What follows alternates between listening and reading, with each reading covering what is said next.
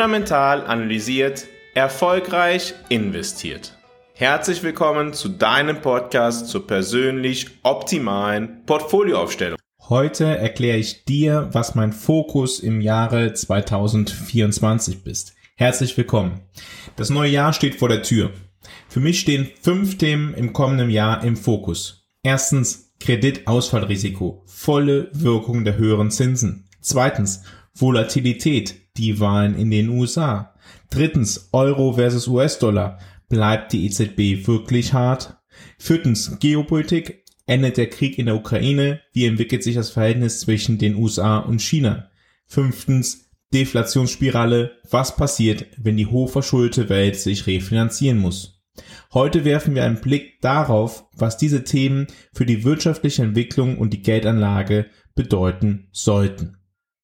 Beginnen wir mit dem Kreditausfallrisiko. Das Kreditausfallrisiko, das im Konjunkturzyklus ansteigt, ist mit den verschiedenen Phasen dieses Zykluses verbunden. In einer Hochkonjunkturphase erleben Unternehmen oft einen starken Umsatzanstieg und hohe Gewinne. Diese Phase der Hochkonjunktur ist geprägt von einem hohen nominalen Wirtschaftswachstum, bestehend aus hoher Inflation und oder hohem realem Wirtschaftswachstum. Dies führt dazu, dass Kreditgeber wie Banken Kredite großzügiger vergeben, da die Bonität der Unternehmen als stabil und sicher eingeschätzt wird. In dieser Phase sind die Zinssätze oft niedrig, was die Attraktivität von Krediten erhöht. Wichtig zu verstehen, das Zinsniveau für Unternehmen setzt sich aus dem allgemeinen Zinsniveau, Anhaltspunkt Zinsniveau von Staatsanleihen und einem Risikoaufschlag zusammen. Unternehmen nutzen diese günstigen Konditionen, um zu expandieren, neue Projekte zu starten und Investitionen zu tätigen. Doch hier liegen auch die Anfänge des Kreditausfallsrisikos im Zyklus begraben. Blicken wir zunächst einmal auf die Hochkonjunkturphase. Höhere Verschuldung. In der Hochkonjunkturphase neigen Unternehmen dazu, sich verstärkt zu verschulden und von den günstigen Finanzierungsmöglichkeiten zu profitieren. Sie nutzen Kredite für Wachstumsprojekte, Übernahmen und Expansion. Es gibt auch eine eher nachlässige Kreditvergabe. Banken und andere Kreditgeber können in dieser Phase risikofreudiger sein, da die Bonität der Unternehmen als stabil und vielversprechend bewertet wird. Die Kreditstandards können abnehmen, was bedeutet, dass Unternehmen mit einer geringeren Bonität auch Zugang zu Krediten erhalten, die sie unter normalen Umständen nicht erhalten würden. Es gibt eine verstärkte Abhängigkeit daher von kurzfristigen Schulden. Unternehmen könnten sich vermerkt auf kurzfristige Schulden stützen, da diese oft niedrigere Zinssätze aufweisen. Allerdings sind sie auch anfälliger für Zinserhöhungen und plötzliche Liquiditätsengpässe in Zeiten einer möglichen Unsicherheit. In Zeiten des Aufschwungs könnten Unternehmen riskantere Geschäftsstrategien verfolgen, um höhere Renditen zu erzielen. Dies kann zu einer übermäßigen Spekulation führen, die das Risiko von Zahlungsausfällen erhöht. Stellen wir dieser Phase die Rezessionsphase gegenüber. In dieser gibt es sinkende Umsätze und Gewinne. In einer Rezession sehen sich Unternehmen mit rückläufigen Umsätzen und Gewinnen konfrontiert. Die Wirtschaftsaktivität verlangsamt sich, was zu Liquiditätsproblemen führen kann. Es gibt eine erhöhte Ausfallrate.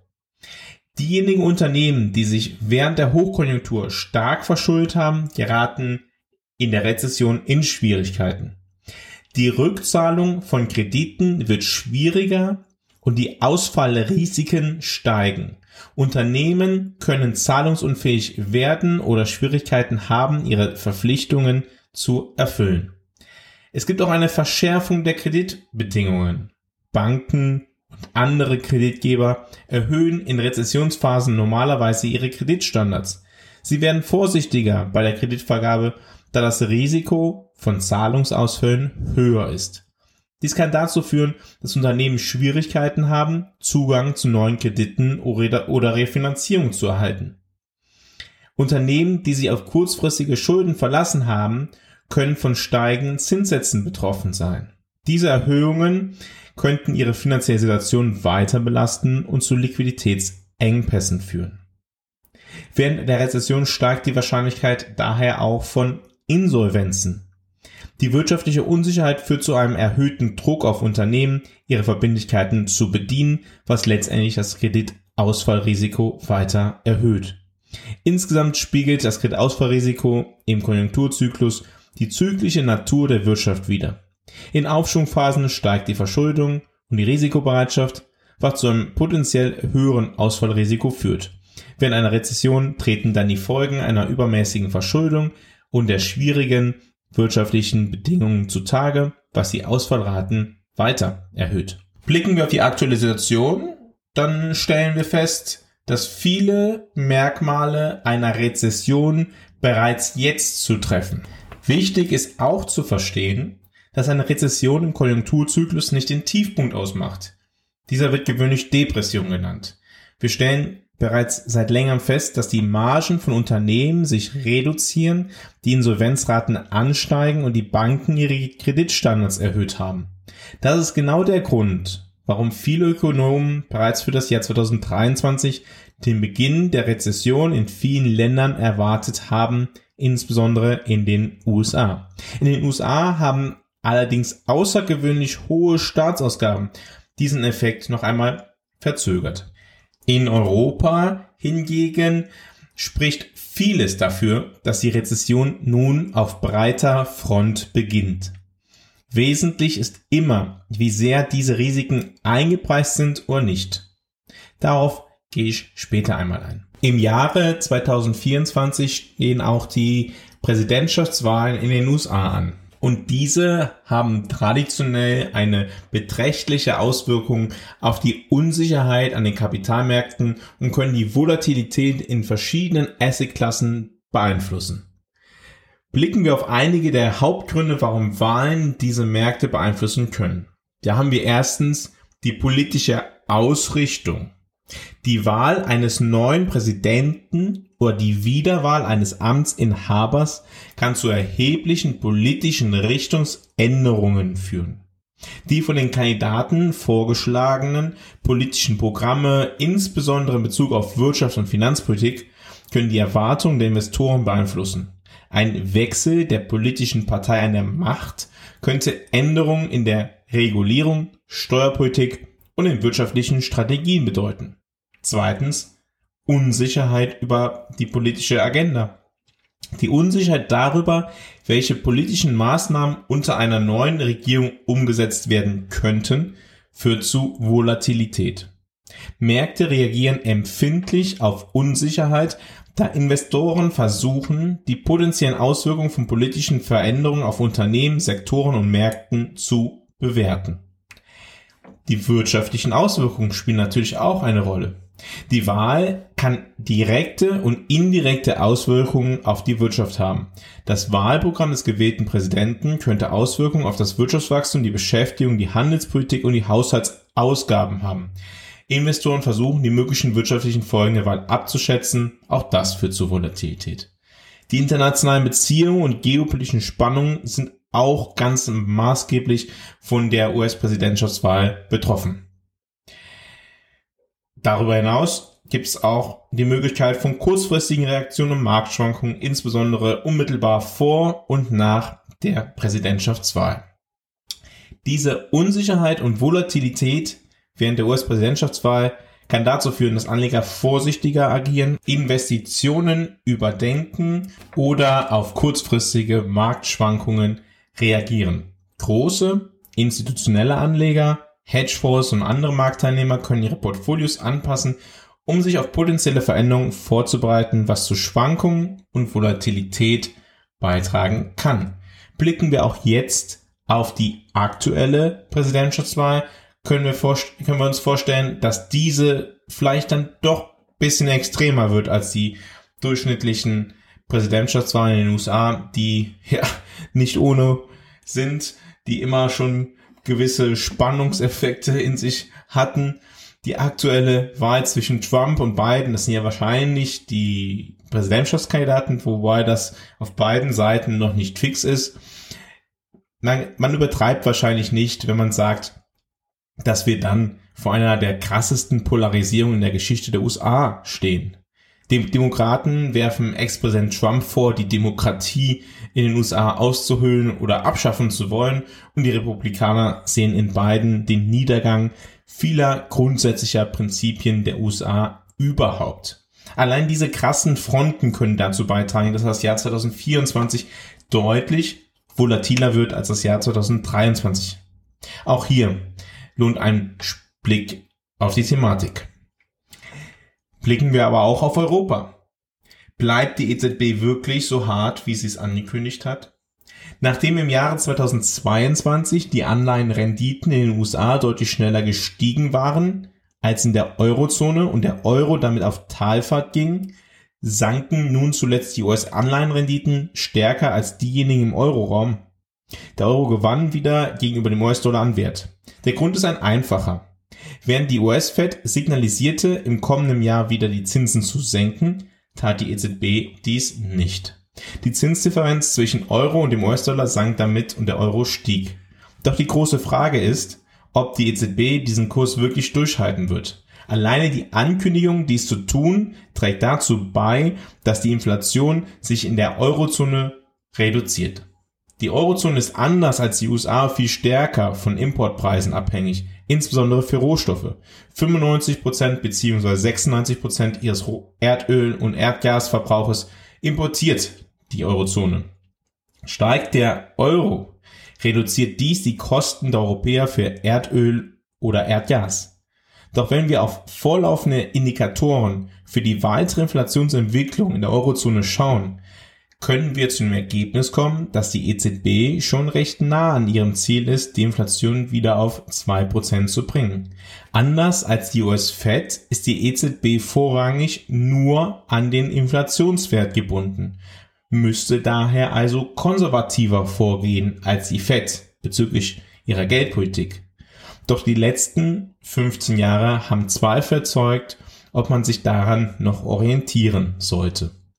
Blicken wir beispielsweise auf den Erzeugerpreisindex der Eurozone, dann stellen wir fest, dass dieser im Jahresvergleich so stark deflationär ist wie noch nie.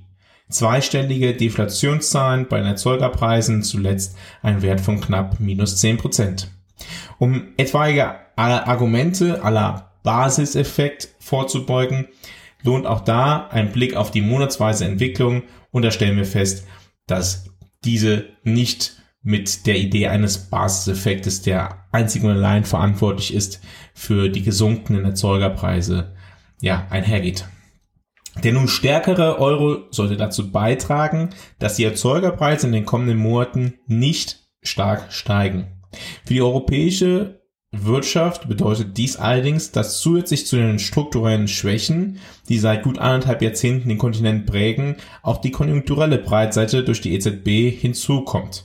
Denken wir an die Wirkung höherer Zinsen und insbesondere halt auch die Wirkung von Wechselkursen für die Exportwirtschaft. Auch in Europa stehen im Juni 2024 Wahlen an zum Europäischen Parlament. Auch wenn die wirtschaftliche Entwicklung nicht an derselben Stelle für die EZB wie für die US-Fed zu stehen hat, wird sich der Druck auf die EZB dadurch erhöhen. Auch in Europa dürfte die Polarisierung weiter zunehmen. Wir sehen in vielen Ländern, dass zuletzt rechte oder rechtskonservative Parteien stärkeren Zulauf bekommen haben. Die europäische Elite in Brüssel dürfte dies mit Sorgen verfolgen. Zu dieser europäischen Elite gehören zweifelsfrei auch viele Vertreter in der EZB. Aus einem früher politisch unabhängigen Gremium von Volkswirten ist ein Gremium von mehr oder weniger politisch Entsandten geworden. Auch hier lohnt es sich darauf zu schauen, wie sehr der Kapitalmarkt bepreist, dass die EZB standhaft bleibt oder nicht und was das für unsere taktische Allokation bedeutet. Blicken wir auch auf die Geopolitik endet der Krieg in der Ukraine. Hier verweise ich auf eine vorangegangene Podcast-Folge, die dazu einige Einblicke gibt, die weiterhin aktuell sind. Aber wir sollten durchaus in Erwägung ziehen, dass der Krieg in der Ukraine nicht das ganze Jahr 2024 weiterlaufen wird. Es gibt viele Gründe, die dafür sprechen. Ein fünftes Thema hat für mich einen wesentlichen Fokus im kommenden Jahr. Eine mögliche Deflationsspirale. Was passiert, wenn die hochverschuldete Welt sich refinanzieren muss? Aus der langen Phase der niedrigen Zinsen ging die Welt höchst verschuldet heraus. Die niedrigen Zinsen haben nicht etwa dazu geführt, dass sich Bilanzen verbessert hätten, ganz im Gegenteil, sie stellen den Anreiz, dass mehr Fremdkapital aufgenommen wird. Die Effekte davon sind allerdings aufgrund längerer Zinsbindung nicht direkt sichtbar, sondern wirken über die Zeit. Viele sehen Schuldenstände als Inflation näher an. Ich sehe vor allem den Punkt, dass wenn hohe Schuldenstände nicht refinanziert werden können, die Nachfrage einbricht und damit die Preise sinken könnten. Sollte also die Refinanzierung von zuvor günstigen Krediten scheitern, dürften Insolvenzen weiter ansteigen und die gesamtwirtschaftliche Nachfrage sich insgesamt abkühlen. Hohe Schuldenstände werden dadurch deflationär. Vielleicht ist dies ein Grund, warum die US-Fed bereits jetzt Zinssenkungen in den Raum gestellt hat. Eine Deflationsspirale beschreibt letztendlich eine Abwärtsspirale aus fallenden Preisen, sinkender Wirtschaftsaktivität und steigender Arbeitslosigkeit. Sie ist tatsächlich ein ernstzunehmendes wirtschaftliches Szenario, mit dem wir uns beschäftigen müssen. Wenn die hochverschuldete Welt sich refinanzieren muss und dabei in eine Deflationsspirale gerät, könnten folgende Dinge passieren.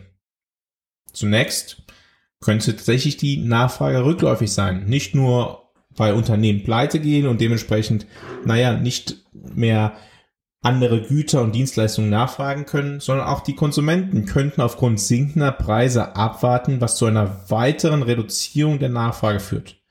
Sie könnten ihre Ausgaben verschieben, da sie erwarten, dass die Preise weiter fallen.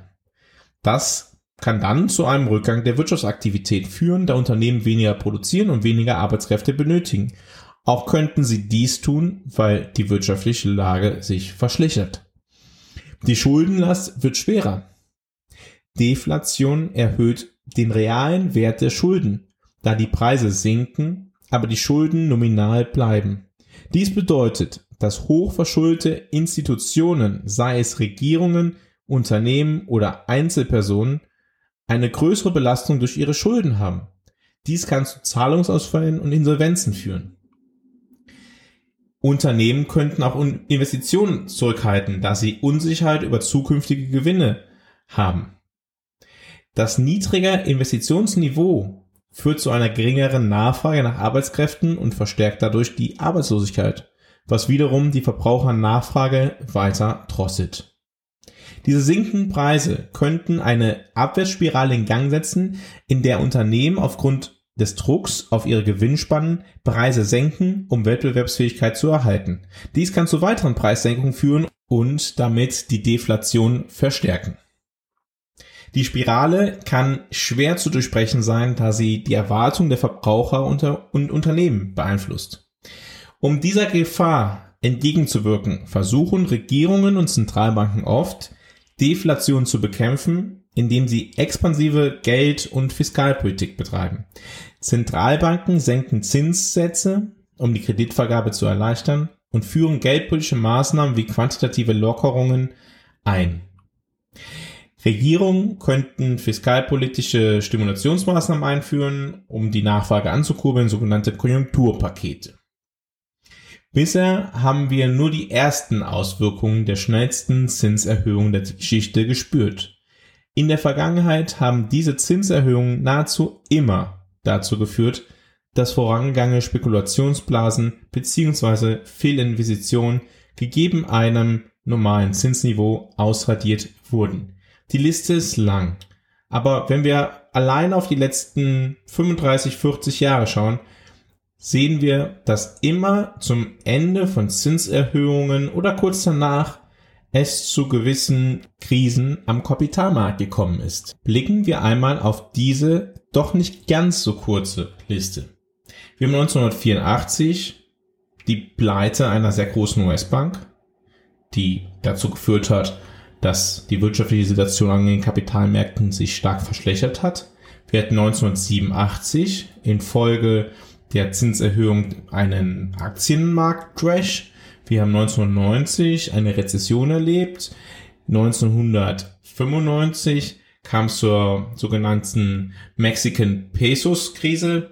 Das ist übrigens auch eine Folge, die starke Zinserhöhungen in den USA zur Folge haben können, dass andere Währungen nicht mitziehen können. Vor allem in der Vergangenheit war das der, der Fall.